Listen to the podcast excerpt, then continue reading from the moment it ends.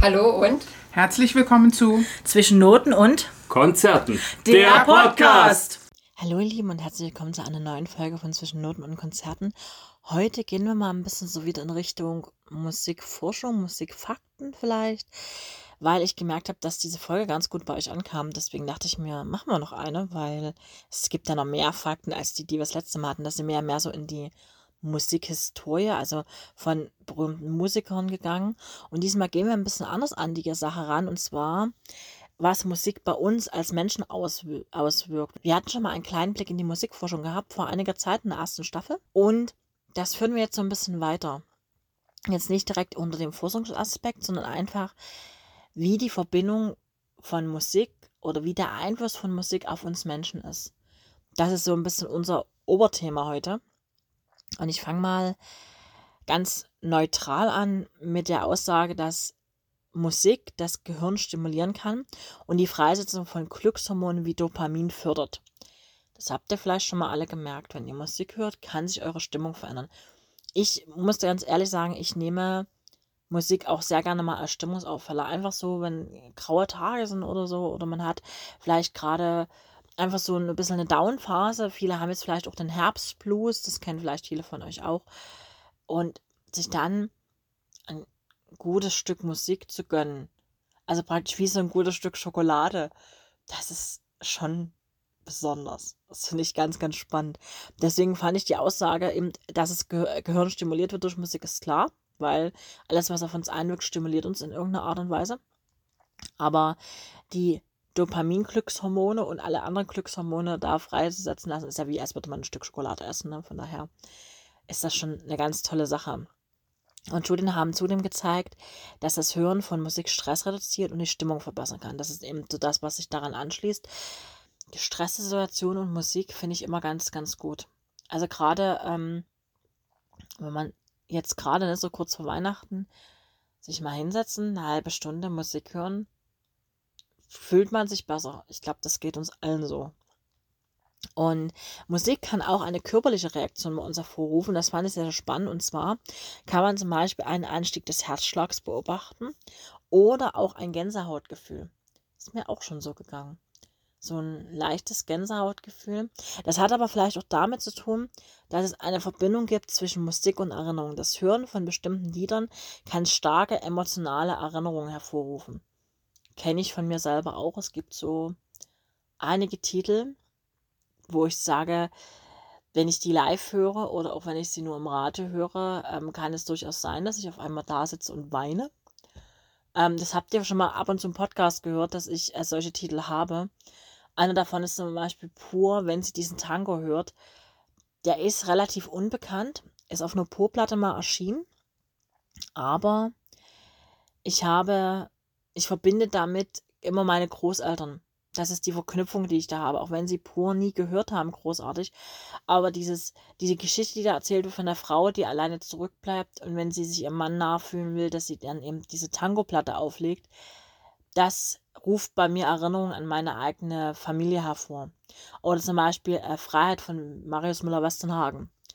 Das ist für mich so die Verbindung für ähm, Ende der DDR, obwohl ich sie nicht bewusst erlebt habe. Ich bin ja erst ein Kind des Jahrgangs 89. Aber für mich verbindet sich dieses Lied immer mit einem Gefühl von Freiheit. Oder auch bei die Scorpions Wind of Change ist diese gleiche Verknüpfung da. Oder ähm, wenn wir jetzt mal ein bisschen was in die, in die Gegenwart holen von Fersengold, dann ähm, ist es natürlich äh, das Lied für Oma, was ähm, Malte für seine Oma geschrieben hat, die zur Corona-Zeit im Altenheim saß. Und ich konnte das so gut nachvollziehen, weil ne, das sind dann die persönlichen Erfahrungen, die man damit gemacht hat, die man damit verknüpft. Und ja, deswegen ähm, starke emotionale Erinnerungen, ja, check. Zum Beispiel auch, ich weiß nicht, wer von euch das kennt, ähm, von Andreas Gabalier gibt es ja einmal sehen wir uns wieder. Ich glaube, es wird ein bisschen anders ausgesprochen, Entschuldigung an der Stelle. Aber das verbinde ich zum Beispiel auch sehr viel mit Menschen, die einfach nicht mehr da sind. Auch zum Beispiel jetzt ganz aktuell, das erscheint jetzt erst das Album von Fersengold, äh, Lautes Gedenken, äh, verbinde ich auch mit meinen Großeltern. Das ist einfach, man hat dann immer so gewisse Anknüpfungspunkte. Die habt ihr bestimmt auch alle. ob das ein gutes Konzert war oder ob das irgendwie eine persönliche, emotionale Ebene ist. Die Verknüpfung ist auf jeden Fall da. Ähm, was ich sehr spannend fand, das wusste ich nämlich noch nie, Musik kann auch beim Lernen helfen. Untersuchungen haben nämlich gezeigt, dass das Hören von Musik während des, des Studiums die Konzentration und das Gedächtnis verbessern kann. Wusste ich zum Beispiel nie, habe ich nie gemacht. Ich muss aber sagen, ich ähm, höre teilweise sehr viel Musik beim Lesen. Also jetzt nicht so dieses äh, Textreiche, sondern eher so ein bisschen was Klassischeres. Und ich kann mich dann besser an die Bücher erinnern, das stimmt. Also von daher ähm, kann das durchaus sein. Und wenn man sich überlegt, dass es mehr als 400 verschiedene Musikgenres auf der Welt gibt, von Klassik über Rock bis hin zu Hip-Hop und elektronischer Musik, dann haben wir, glaube ich, eine sehr breite Auswahl.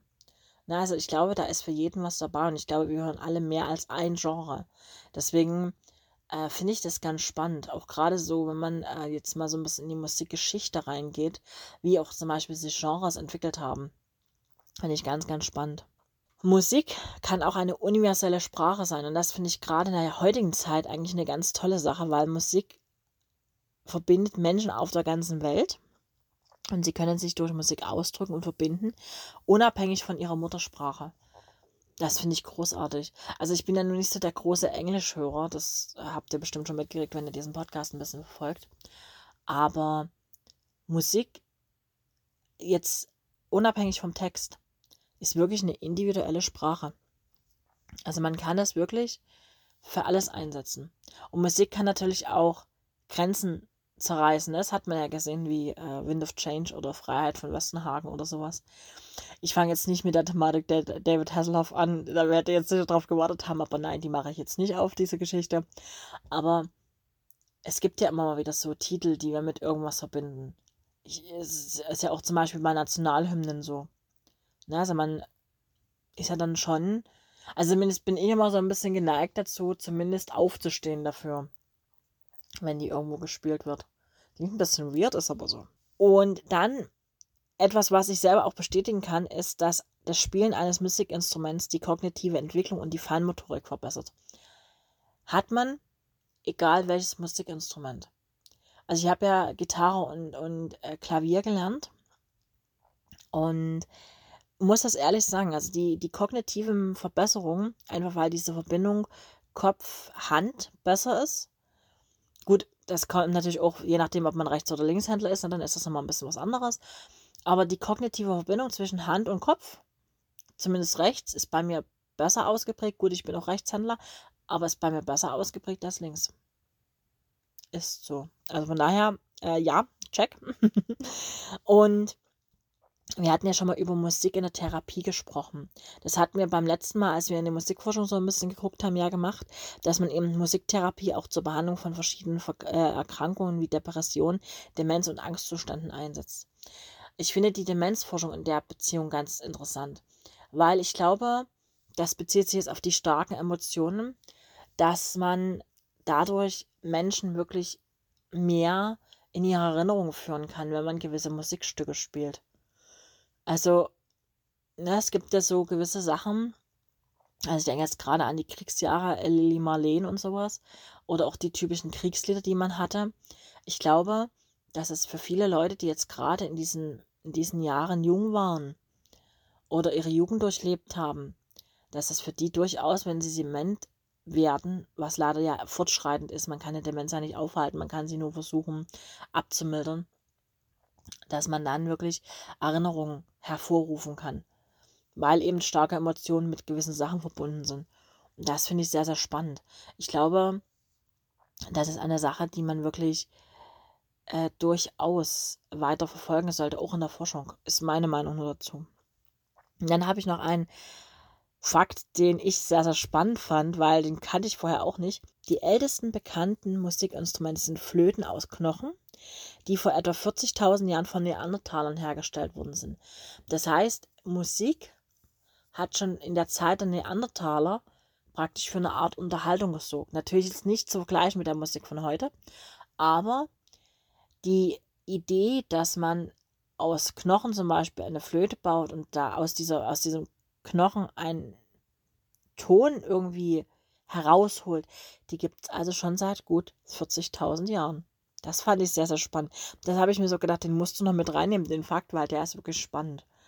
Ich wusste nicht, wer von euch das wusste. Ich wusste es vorher nicht, als ich, das, äh, als ich die Folge recherchiert habe und ich dachte mir so, ja, der Fakt muss dazu. Also habe ich euch diese zehn Fakten gar nicht so äh, standardmäßig aufgezählt und habe euch einfach so einen kleinen Text rausgebastelt. Ich hoffe, das war okay, weil ich fand es sonst ein bisschen langweilig. Ich hoffe aber, ihr hattet eine spannende Folge, habt vielleicht irgendwas mitgenommen. Das würde mich total freuen. Lasst es euch auf jeden Fall gut gehen. Ich wünsche euch einen schönen Tag, Abend, Nacht, Morgen, je nachdem, wann ihr diesen Podcast hört und sage bis zum nächsten Mal. Tschüss.